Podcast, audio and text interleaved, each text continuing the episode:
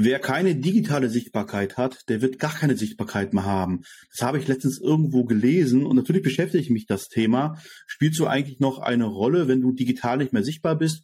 Und was kannst du tun, um an deiner digitalen Sichtbarkeit zu arbeiten? Dazu habe ich mir den heutigen Gast eingeladen, den Thomas Ottersbach vom Digitales Unternehmertum. Und ja, ich glaube, wir werden gleich ein paar interessante Impulse bekommen bei der neuen Folge von Mittelstand hautnah. Mittelstand hautnah der Podcast mit den Impulsen aus der Praxis für die Praxis. Mit den Themen, die den Mittelstand bewegen und den Lösungsansätzen, die ihn voranbringen. Ja, hallo Thomas. Ich freue mich, dass du heute hier bist und uns zum Thema Sichtbarkeit äh, äh Rede und Antwort zu stehen. Vielleicht kannst du dich gerade bei den Hörern kurz vorstellen. Ja, sehr gerne. Erstmal vielen Dank für die Einladung. Mein Name ist Thomas Ottersbach. Du hast gesagt, ich bin seit vielen, vielen Jahren in der ja, Digitalbranche tätig, habe verschiedene Unternehmen gehabt. Ähm, mein jüngstes Unternehmen ist jetzt knapp äh, sieben Jahre alt und wir beschäftigen uns mit dem Thema Sichtbarkeitsaufbau durch ja, Content bei Google. Das heißt, ähm, klassisch die Faktoren, die man so hat, ähm, Text, Bild, Video, was immer relevanter wird, um als Unternehmen in die gezielte Sichtbarkeit zu gehen. Ich erlebe es immer wieder, dass viele Unternehmen zwar Texte, Inhalte schreiben, auf der Webseite publizieren und äh, dann hoffen, dass sie irgendwie auch über die digitalen Kanäle, in dem Fall Google im Speziellen, gefunden werden. Und das ist so mein Thema, wo ich mich schon seit vielen Jahren mit beschäftige und da erlebe ich ja viele Dinge, die, die man falsch macht und ähm, ich, ich sehe es immer so als, als Handwerk. Und wenn man das Handwerk beherrscht, wird es effizienter, produktiver, es wird kosteneffizienter für mich als Unternehmen und ich schaffe es einfach gezielt in die Sichtbarkeit zu gehen. Das ist so mein Thema. Ja, ähm, jetzt hatte ich ja zu Beginn gesagt, äh, ohne Sichtbarkeit in der digitalen Welt bist du gar nicht mehr sichtbar. Ich, diese klassischen gelben Seiten, ich habe sie letztens noch irgendwo gesehen, äh, mal davon abgesehen, dass sie wesentlich dünner geworden sind, also nicht mehr Telefonbuchstärke haben. Ähm, es macht heute kein Mensch mehr. Also selbst selbst die, meine Schwiegermutter ist äh, über 70, wenn die irgendwas sucht, ist der Griff zum Smartphone. Und dann ist es bevorzugterweise Google. Ja, gibt natürlich noch andere Suchmaschinen. Ähm, ähm, dann wird natürlich nach dem Thema gesucht. Ich habe auch irgendwo mal gelesen tatsächlich, dass 80 Prozent aller Google-Abfragen regionaler Natur sind. Ja, da wird irgendwas im Umfeld gesucht. Ähm, Jetzt tun sich aber auch, das ist meine Erfahrung, viele Unternehmen damit schwer. Zum einen zu sagen, ja, Google, okay, ja, muss ich Werbung schalten, hm, ja, ähm, aber es ist ja nicht alleine, dass man über, über SEA spricht, also über Werbung in Suchmaschinen, äh, sondern wenn wir über das Thema SEO reden, ähm, dann merke ich immer noch, das ist ja auch nichts Neues, ja, ähm, aber immer noch teilweise fragende Gesichter, was bedeutet das eigentlich? Wenn du jetzt gerade schon gesagt hast, über Content in die Sichtbarkeit zu kommen, vielleicht kannst du das nochmal konkretisieren.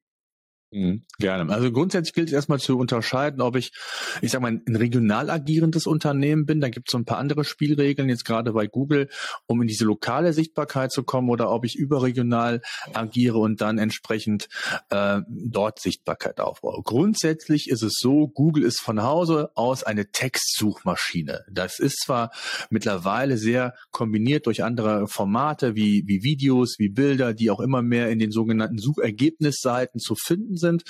Und da muss man sich drauf einstellen. Und letztendlich geht es darum, ähm, und die Diskussion habe ich oft auch bei PageRank, bei meinem Unternehmen mit, mit äh, Kunden oder Interessenten, wie schaffe ich es denn mit meiner Webseite tatsächlich sichtbar zu werden bei Google? Und zwar in dem Bereich, genau das, was du gesagt hast, unterhalb der Anzeigen. Das ist zum einen, je nachdem, wie tief man im Thema drin ist, erstmal so eine große Verwunderung, dass man das überhaupt beeinflussen kann, dass ich dort irgendwie gelistet bin. Und auf der anderen Seite stellen sich dann viele die Frage, ja, wie schaffe ich das? Und die Antwort ist eigentlich sehr simpel.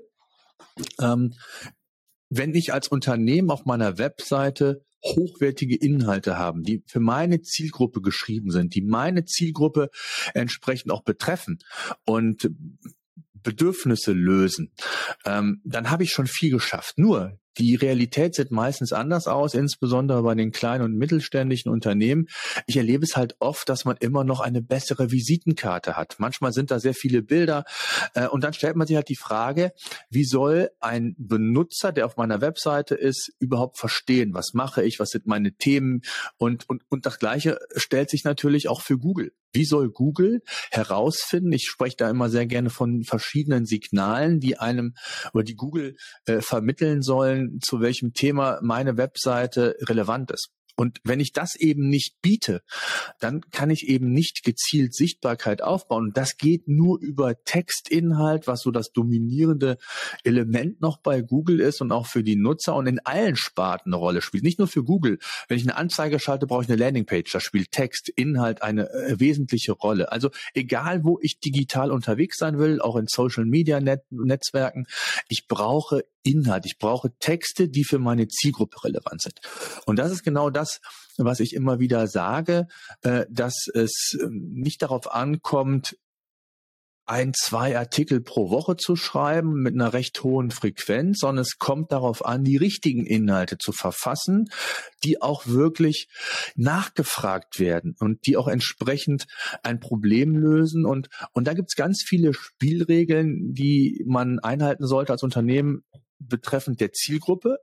Und dann im zweiten Schritt sage ich immer, weil man schreibt Inhalt nicht für Google oder für irgendwelche Suchmaschinen, sondern dass man dann einfach die Spielregeln auch einhält, die Google einem gibt, damit man dem Text eine Chance gibt, auch gefunden zu werden, sichtbar zu werden. Und da sind wir dann eben, genau wie du gesagt hast, nicht bei den gelben Seiten, sondern ja bei Google, in dem Fall der Suchmaschine hier bei uns in Deutschland, die dominierende Suchmaschine, 90, über 90 Prozent Marktanteil. Also äh, ich weiß nicht, ob du einen kennst, der sagt, ich habe nach irgendwas gegoogelt und habe dann irgendwann DuckDuck oder äh, irgendwelche Bing oder sonstige äh, Dinge verwendet, sondern mhm. darum geht's. Und dieses Bewusstsein zu haben, wie ich dahin komme, den Content zu schreiben, der auch wirklich gesucht wird. Das ist so die Herausforderung und, und da kann man unheimlich viel falsch machen, beziehungsweise unheimlich viel Geld rauswerfen und, äh, und, und das ist so mein Thema. Ja. Ähm, so mein Erlebnis ist immer so ein bisschen, wenn man erzählt, ja, du musst Content stellen, ähm, dann mhm. wird häufig gerade so kleinere Mittelunternehmen so mit den Augen gerollt nach dem Motto, wer soll denn das machen und es ist doch aufwendig und jede Woche und, und dann geht's los, ich weiß gar nicht, was ich schreiben soll. Ja. Ähm, oder auch Dinge, die gesagt werden, ja, ich mache regelmäßig Sachen auf LinkedIn oder Zing oder auf, auf, auf Facebook. Das reicht doch, wenn ich, wenn ich da bin. Ähm, was mein hm. Argument natürlich, ja, aber was ist, wenn morgen Facebook eingestampft wird, weil die EU sagt, das ist Datenschutz, gibt's nicht mehr. Hm. Ja, was ist, ja. wenn LinkedIn sagt, ich spiele jetzt nur noch raus, wenn du dafür zahlst? Ähm, äh, ich, ich gehe schon davon aus, dass du doch immer plädierst. Du kannst natürlich in sozialen Medien total aktiv sein, das ist auch wichtig, ja. Aber äh, so eine deine Webseite, deine ist immer noch deine Homebase, oder? Da solltest du auch letztendlich deine Inhalte zeigen. Absolut. Also da bin ich auch immer so eine Multi-Channel-Strategie, nenne ich das gerne. Ähm, ich glaube, es ist falsch, nur auf einen Kanal zu setzen. Und ich glaube, wenn man es richtig macht, dann ist das gar nicht mehr so, ich sag mal, ressourcenintensiv, kostenintensiv. Ich gehe da gerne immer so vor, ähm, dass ich sage, die eigene Webseite ist eigentlich mein wichtigstes Gut, genau wie du gesagt hast. Äh, wir haben es ja vor mhm. Jahren erlebt, da hat Facebook auf einmal von jetzt auf gleich den Algorithmus verändert. Aus der organischen Reichweite, ähm, wo viele Unternehmen teilweise viel Geld in, in Gruppen investiert hat, um Follower für die Gruppen zu, zu generieren. Und auf einmal durch diese Umstellung ja sind noch ein Bruchteil der der Nutzer erreicht worden, weil der Algorithmus sich verändert hat und Google und Google Facebook hatte äh, die Intention, dass die Nutzer jetzt Werbung dafür zahlen sollen. Das heißt, äh, ne, die Abhängigkeit war extrem. Und so ist mhm. das natürlich generell für alle Netzwerke. Auch LinkedIn ist ja im Moment sehr gehypt. Und ich habe da auch mal einen Beitrag äh, bei LinkedIn verfasst, wo ich gesagt habe, mit welcher Intention schreiben ähm, Menschen auf LinkedIn lange Artikel? Ja, die haben A, wenig Reichweite, die haben keine wenig Sichtbarkeit, die verschwinden immer wieder mal äh, im Nirvana und man steckt unheimlich viel Zeit und, und Geld in solche Artikel. Und auch da kann es passieren, dass diese Abhängigkeit von heute auf morgen verschwindet oder man extrem viel Geld investiert hat. Und deswegen ist meine Strategie eigentlich immer zu sagen oder mein Tipp, ähm, nutzt die Webseite und da ist ein gutes Beispiel, dass man da ein Thema, ein Fachthema, äh, für das man stehen will, Experte sein will, ausführlich thematisiert. Und aus diesen langen Artikeln, die ich dann verfasse, kann ich mir Contentstücke rausnehmen, die ich dann für andere Kanäle aufbereiten, neu aufbereiten kann. Ja, ob es dann äh, zum Beispiel eine Infografik ist, die ich auch in Social Media verwenden kann, aber die auch eine Relevanz hat äh, in meinem Artikel für Google, weil Google äh, auch Bilder, Videos und alle anderen Dinge auch entsprechend honoriert, je nach Thema. Und, und so kann ich da sehr schön quasi auf ein Fundament zurückgreifen, was ich für andere nutze, ohne ich nenne es immer mein, mein Hauptasset, das ist meine Webseite, weil da kann mir keiner ran. Ja, das ist mein Inhalt.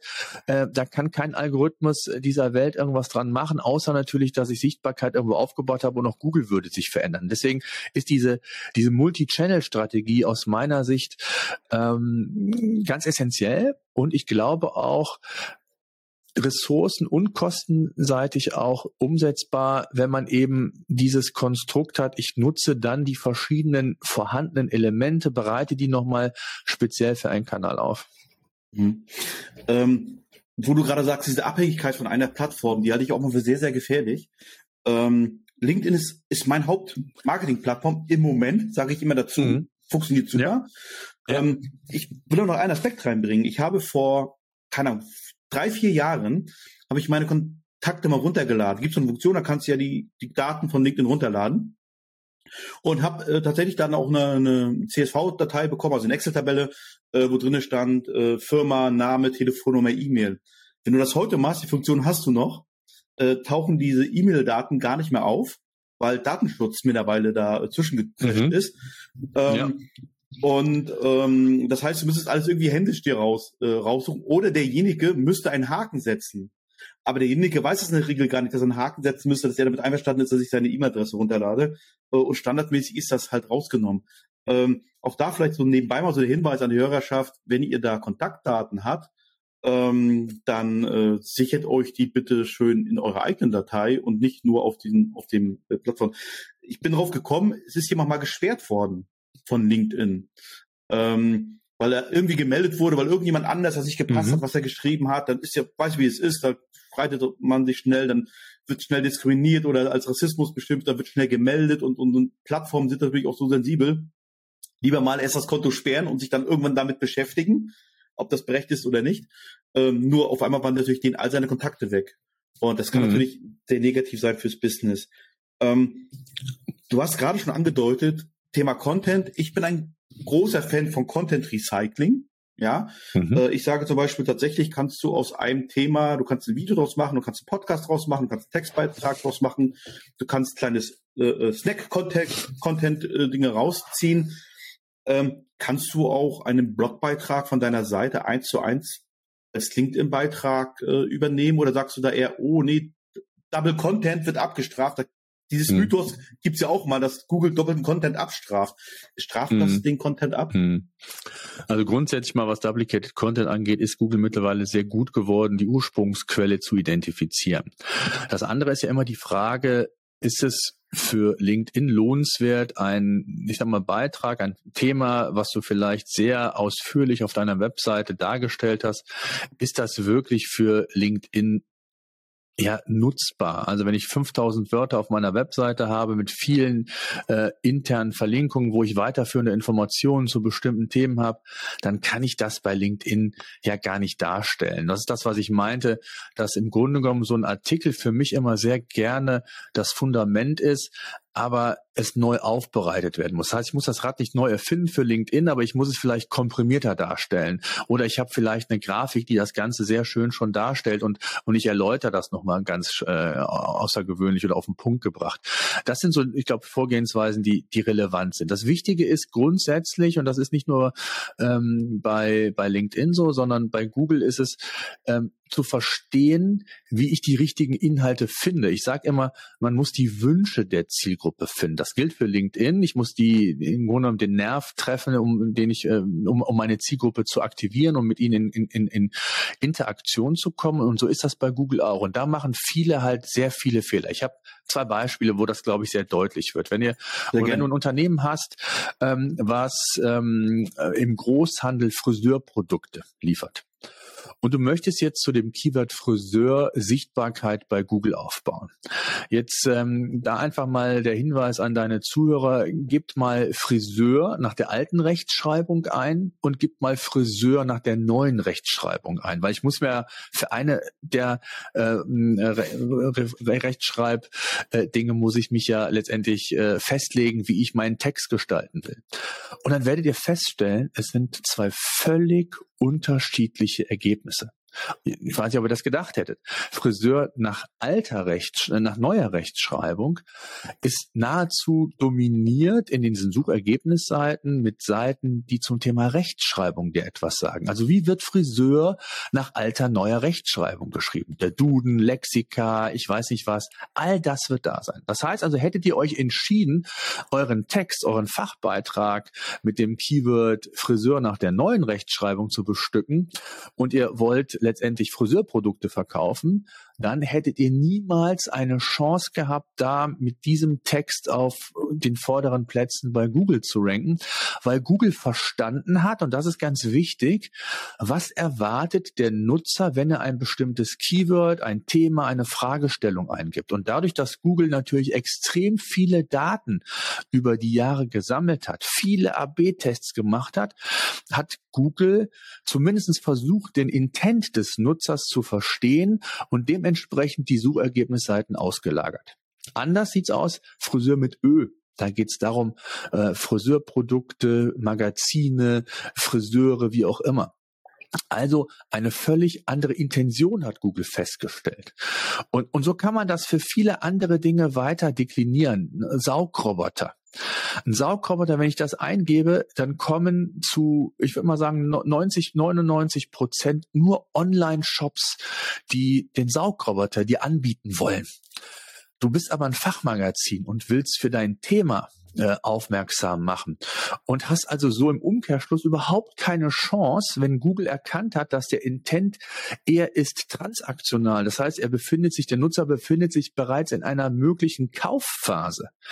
Aber ich möchte informieren, möchte äh, Ratschläge geben, möchte Tipps geben. Also ich werde mit meinem Content keine Chance haben, wenn ich mir das Keyword, das Thema Saugroboter ausgesucht habe. Anders sieht's aus. Beste Saugroboter. Da geht's darum, da ist der Nutzer noch in der Journey, wenn man so will, weiter vorne. Da informiert er sich. Da gibt's vergleichende Saugroboter, da kann man Tipps und Tricks geben. So. Und so ist es einfach total wichtig. Und das ist der größte Fehler, den, den die Leute machen, wenn sie Texte schreiben und der auch Sichtbarkeit für Google aufbauen, dass sie noch verifizieren müssen, so sage ich immer, ob das Keyword, das Thema überhaupt A relevant ist, ausreichend Suchvolumen Suchvolumen hat, wie richtet sich die Wettbewerbssicht und jetzt kommt das Wichtigste, stimmt der Suchintent mit dem überein, was ich vorhabe. Wenn ich keinen Online-Shop habe und ich bin in einem transaktionalen Umfeld, dann macht das keinen Sinn. Und das sind so diese Themen, ähm, was ich immer als Handwerk bezeichne und wo viele Unternehmen einfach Geld und Zeit verschwenden, weil sie sich mit den Themen eben nicht beschäftigen. Hm. Also der, der Fokus liegt eigentlich gar nicht darauf, den, den Text zu erstellen oder den, den Inhalt zu beschreiben, sondern eher tatsächlich, wie man so schön sagt, in der Vorbereitung, in der Recherche äh, zu sagen, ich muss mich damit beschäftigen, äh, wie ich ihn überhaupt anlegen muss. Äh, sehr spannende Geschichte. Also ich werde das auch direkt selber gleich mal ausprobieren mit dem Friseur und, und den Saugrobotern. Äh, äh, sehr spannend. Ich glaube, da sehr gutes Beispiel, gefällt mir sehr gut, weil man kann es dann tatsächlich sofort nachvollziehen, worauf es eigentlich beim, beim Content ankommt. Ähm, man, man schreibt ja immer für, für zwei. Natürlich soll der Content ja auch gut lesbar sein, aber im Grunde bezweckst du ja erstmal was anderes, äh, wird sie erstmal gefunden werden. Ne? Du kannst ja das beste Ja, das eine schließt das andere nicht weiß, aus. Ne? Ja. ja, das eine schließt dann im Gegenteil, du hast völlig recht. In erster Linie, das betont ja immer, schreibt man für den Nutzer. Aber was für den Nutzer gut ist, ist ja für Google auch gut. Also heißt, ein strukturierter mhm. Text ist für den Nutzer, für die Lesbarkeit gut. Das mag Google auch. Äh, dass der, der Leser möglichst lange gefesselt an einem Beitrag ist, das willst du ja auch, weil der, weil du, du möchtest ja mit dem Wichtigsten vielleicht beginnen, möchtest ihn so eine Art Handlungsstrang nach unten führen, was auch immer dein Ziel ist und dein Content-Ziel ist. Das heißt also, der Nutzer ist schon im Fokus. Aber es ist erstmal wichtig zu verstehen, was will der Nutzer eigentlich, wenn ich das bei, bei Google gezielt äh, Sichtbarkeit aufbauen möchte. Und dann schließt das eine das andere nicht aus. Das heißt, die, das Fundament, und das ist das, was ich immer wieder, ja, was heißt kritisiere, aber immer wieder anmerke, ist die Vorbereitung, die transparente Information. Was ist wichtig? Was ist gewünscht? Und, und Google gibt mir noch viel mehr Informationen. Ich nenne es immer so die beste Marfo-Quelle für mich. Ich habe noch ein drittes Beispiel, damit das auch nochmal deutlich wird. Auch wenn ihr das nochmal eingebt. Es gibt ja Unternehmer, Dienstleister, die für Ärzte die Rechnungen äh, quasi abtreten oder dass, dass Ärzte ähm, Praxen ähm, Rechnungen abtreten an Unternehmen, die die selbst für die Forderungen stellen. Und wenn das mal eingeht, Abtretung, Arztrechnung dann werdet ihr eine völlig andere Suchergebnisseite finden als beispielsweise, wenn ihr beste Saugroboter oder, oder Friseur angebt, denn es ist nur Text zu finden. Da ist kein einziges Bild, kein einziges Video, weil es keinen interessiert, sondern es geht nur darum, um harte Fakten. Wie kriege ich als Arztpraxis meine Forderung mit Hilfe eines Unternehmens quasi eingetrieben? Und, und das ist genau das, was ich meine. Das geht dann noch weiter. Ich kriege sogar Tipps und Hilfestellungen. Wenn bestimmte andere Content-Formate als Text relevant sind, dann sehe ich das, ob zum Beispiel Bilder, Videos, diese Suchergebnisseiten mehr und mehr mitdominieren, sage ich jetzt mal. Und da kann ich dann auch Entscheidungen treffen, treffen, macht es Sinn, eine Infografik zu bauen. Wenn ich aber sehe, da spielen nur Videos eine Rolle oder vielleicht gar nichts von denen, dann kann ich mir die Zeit sparen. Das heißt, äh, ich habe eine perfekte Marfo-Quelle, um diese Wünsche, von denen ich sprach, ähm, im Grunde genommen noch besser zu verstehen. Auch welche Art von Content-Typ gefragt ist. Ein How-To-Artikel, ein Fachartikel. Auch da kann ich mich inspirieren lassen für das, was ich äh, vorhabe äh, und für, für die Themen, äh, wo ich Sichtbarkeit aufbauen kann.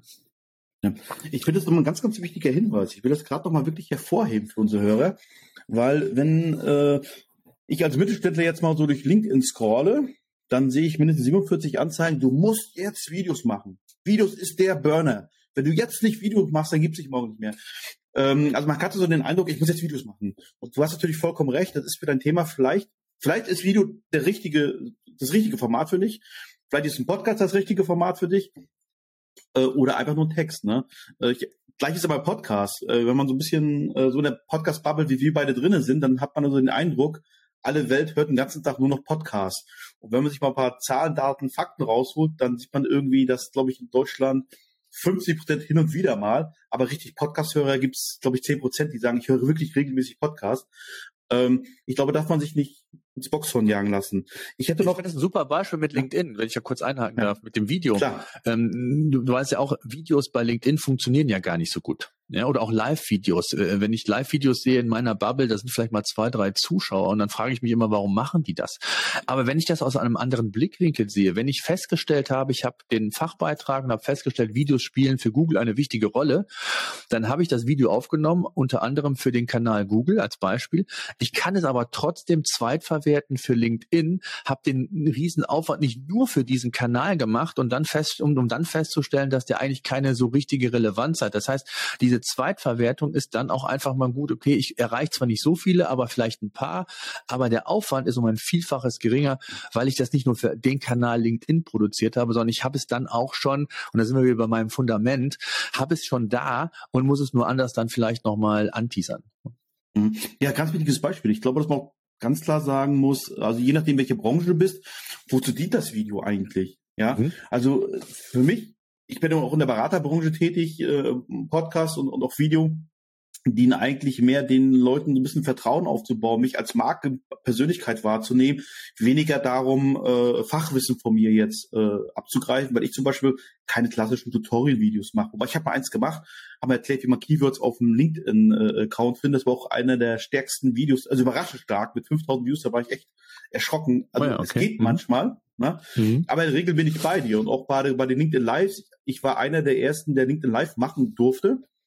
Äh, damals als Beta-Tester und habe dann tatsächlich mal, war auch Lockdown-Zeit, man hatte ja weniger Zeit, man reist nicht mehr. Ich da wirklich mal äh, 30 Wochen lang jede Woche so eine Show gemacht, Gäste eingeladen, bis ich irgendwann gesagt habe, ich kann das nicht mehr. Ich habe auch keine Lust mehr, mich darauf vorzubereiten. Man hat ja auch irgendwo dem Gast gegenüber so eine Verpflichtung. Ähm, äh, und wir sind auf die Gäste ausgegangen weil Bewerbung gab es jede Menge, wo ich sage, ja, aber ich bin mit dir gar nicht unterhalten, weil mich interessiert das Thema jetzt auch gar nicht. ja. ja. Und ich hatte in der Spitze damals äh, so glaube ich 34, 35 äh, die Leute, die live dabei waren. Äh, und das ist in den letzten Monaten auch rapide abgefallen, weil das Format irgendwie auch durch ist. Mittlerweile kann ja im Grunde jeder live gehen und jeder geht leider auch mit jedem Scheiß live. Das muss man auch mal so, so sagen. Mhm. Ähm, aber ein, ein Vielfaches ist dieses Video dann im Nachgang gesehen worden. Man muss ja auch mal bedenken, gerade wenn du Live-Streams machst, die Leute müssen gerade jetzt Zeit dafür haben. Ne? Und das ist tatsächlich die Frage, da bin ich wieder bei meinem Lieblingswort Content Recycling. Was mache ich mhm. damit noch? In welchem Format nehme ich das aus, dass ich das Möglichkeit auch noch für die anderen Plattformen zurechtschneiden kann, ne? Weil so ein, so ein äh, Landscape-Video äh, ist halt auf TikTok scheiße. Ne? Ähm, und äh, also sehr, sehr spannend. Meine Frage, die ich aber noch habe, weil auch das ist so ein Mythos, der mir immer wieder begegnet, äh, ein Blogbeitrag auf der Seite muss mindestens 5000 Zeichen haben. Hm. Ist das so? Hm. Ist die Länge wirklich das Entscheidende? Also es gibt Studien, wo die Länge durchaus einen Einfluss auf deine Position hat. Aber es ist nicht so, wenn jetzt zum Beispiel die vorderen Seiten irgendwie 3000 Wörter haben und du hast vielleicht nur 2000 oder 1500, dass du keine Chance hast, auf die Top-Seiten oder auf die Top-Rankings zu kommen. Es spielen heutzutage viel mehr Faktoren eine Rolle, ob du vorne bist oder nicht. Klar ist, wenn du irgendwie ein Thema hast, wo die Top zehn äh, Such, äh, die Seiten zu einem Suchbegriff irgendwie 5000 Wörter und mehr haben und du willst 300 Wörter schreiben, dann ist die Wahrscheinlichkeit, dass du nach vorne kommst, gering. Das, das muss man so sagen, aber es ist nicht mehr kriegsentscheidend. Es sind viele andere Dinge wichtig, die ich eben schon mal so kurz angerissen habe. Was ist die Erwartung, der Suchintent, den der Nutzer hat? Äh, wer kann diesen, äh, diesen, diese Erwartung am besten auch befriedigen. Und, und da geht es darum, nicht ein Signal, da ist Content, die Content-Formate äh, und alle anderen Themen sind so ein Signal, das ich übermittle. Und letztendlich geht es darum, die Summe der Signale, die ich an Google übermittle, ähm, die müssen stimmen. Und da spielen natürlich auch noch andere Faktoren eine Rolle. Man muss ehrlich sein, je nach Branche, je nach ich sag mal, Wettbewerbsdichte in einem Umfeld, beispielsweise im Finanzumfeld, da kann ich den schönsten, besten, tollsten Inhalt schreiben. Ähm, wenn ich aber nur einen Artikel dazu schreibe, ähm, dann, dann fehlt mir A, die Expertise, die Autorität, die für Google eine ganz wichtige Rolle spielt und B, das Thema Backlinks, also der Aufbau von, ja, wenn man so will, Reputation, wenn andere Seiten auf meine Inhalte verlinken. Das ist immer noch ein ganz wichtiger Ranking-Faktor, den, den auch viele ähm, vergessen. Das heißt, Content ist nicht das alleinige äh, Kriterium, sondern es sind dann je nach Wettbewerbsdichte die auch noch andere On-Page-Faktoren, wie ist meine Seite, wie schnell lädt sie, sind die Bilder komprimiert. Da gibt es noch ein paar andere und Backlinks sind eben immer noch eine der drei wichtigsten Ranking-Faktoren, was Google selber sagt. Das heißt, ich muss dann äh, auch natürlich dazu Sorge tragen, das sogenannte Seeding, also das Bekanntmachen meiner Inhalte. Und dann sind wir wieder bei diesen, bei dieser Mehr- oder Multi-Channel-Strategie. Wenn ich das über verschiedene Social-Media-Kanäle mache, Newsletter, was ich alles halt äh, in Möglichkeiten habe und dann immer Textausschnitte für die einzelnen Bereiche seziere, die vielleicht auf meinen Hauptartikel dann verweisen oder weiterführende Informationen bieten, dann sind das eben weiterführende Signale, die man nicht außer Acht lassen darf, hängt aber immer so ein bisschen vom Thema, von der Branche und auch von der Wettbewerbsdichte ab, aber es gibt mehrere Faktoren, die man da berücksichtigen muss. Hm. Ja, sehr schön.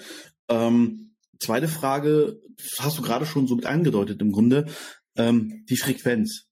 Ja, du mhm. kannst, es reicht ja nicht aus, das hast du ja gerade schon gesagt, wenn du einen richtig guten, tiefgehenden Artikel hast, alles erklärt, ähm, du musst regelmäßig Signale senden, oder? Ja, es gibt zwei. Äh, jein. Also, ähm, wichtig ist erstmal, äh, mein Credo ist immer nicht in Keywords denken, sondern in Themen.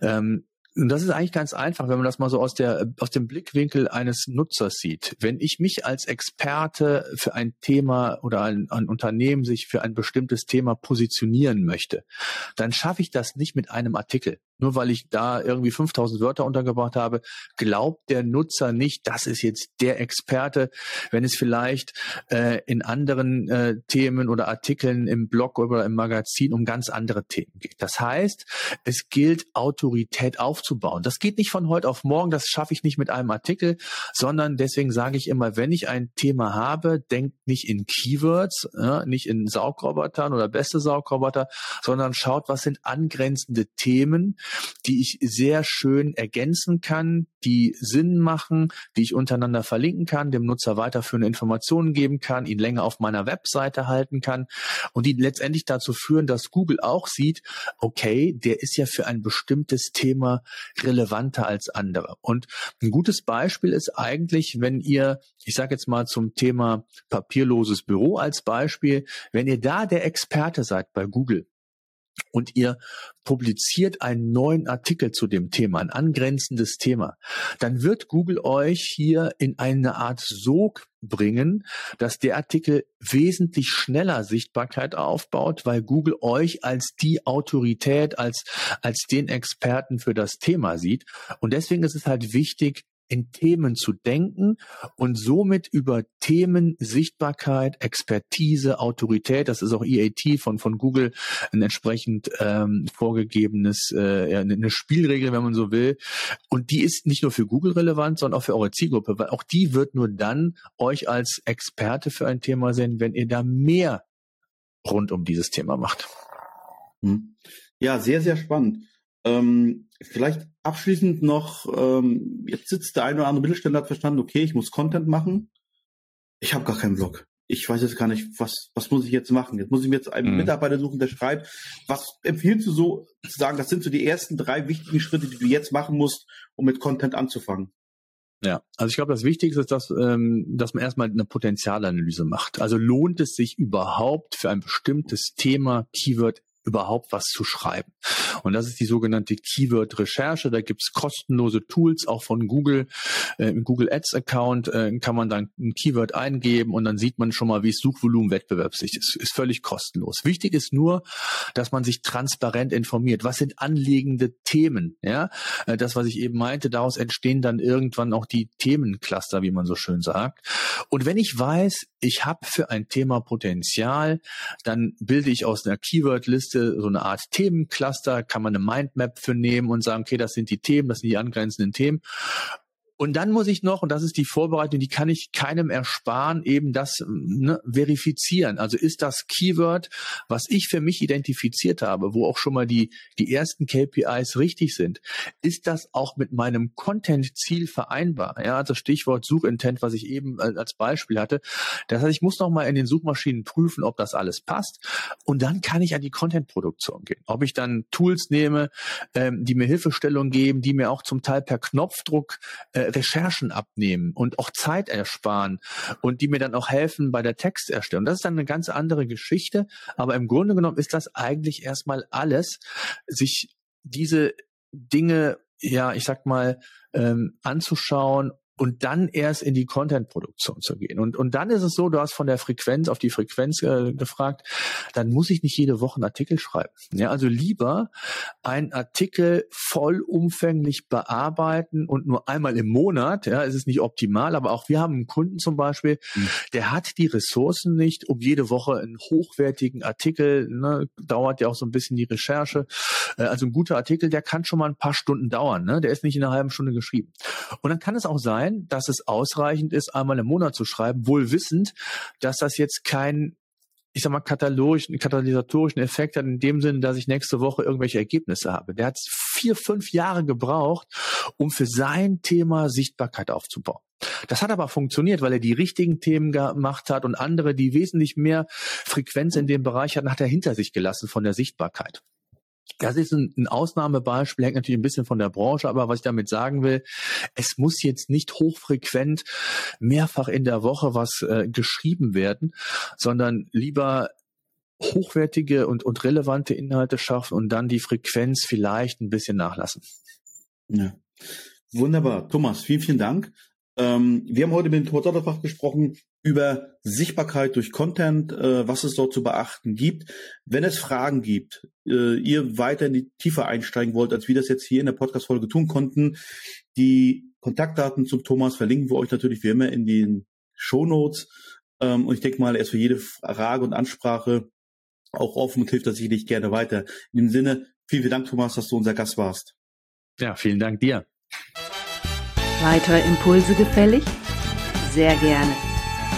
Klicken Sie in weitere Folgen mit aktuellen Themen, die auch Sie betreffen. Eben Mittelstand. Haut nah.